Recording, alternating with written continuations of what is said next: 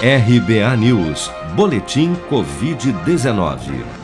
O balanço oficial do Ministério da Saúde, divulgado na noite desta terça-feira, 29 de dezembro, aponta que no Brasil 7.563.551 pessoas já foram infectadas pelo novo coronavírus, sendo que deste total, 192.681 morreram por complicações decorrentes da infecção desde o início da pandemia. De acordo com as estimativas do governo, 6.647.538 pessoas já se recuperaram da Covid-19, enquanto outras 723.332 seguem internadas ou em acompanhamento.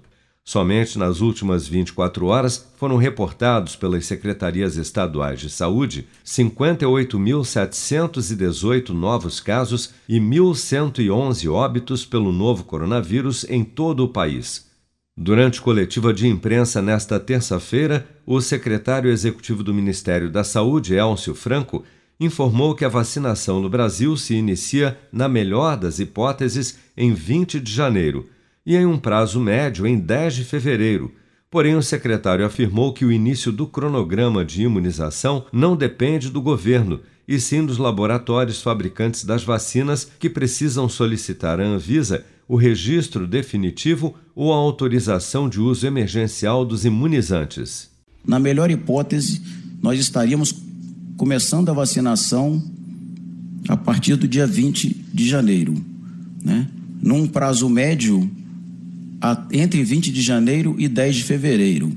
E no prazo mais longo, a partir de 10 de fevereiro. Isso vai depender de uma série de fatores, inclusive logística, e vai depender de os laboratórios estarem em dia com o seu processo de submissão contínua e com o processo de registro na Anvisa. Mas, como eu falei, não depende de nós, depende do laboratório fazer a sua parte, entregar toda a documentação, tudo aquilo que for arguído pela Anvisa para que a gente tenha a certeza da segurança da eficácia que é garantida com a bula da vacina, que é garantida com o registro. Ainda durante a coletiva, o secretário executivo do Ministério rebateu as declarações feitas pela Pfizer. A farmacêutica americana afirmou que as exigências da Anvisa a teriam impedido de solicitar a autorização para uso emergencial no Brasil.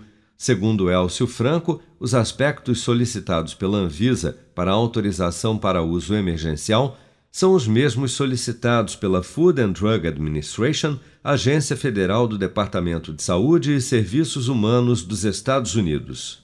Você está preparado para imprevistos? Em momentos de incerteza como o que estamos passando, contar com uma reserva financeira faz toda a diferença. Se puder, comece aos pouquinhos a fazer uma poupança. Você ganha tranquilidade, segurança e cuida do seu futuro. Procure a agência do Sicredi mais próxima de você e saiba mais. Sicredi, gente que coopera cresce.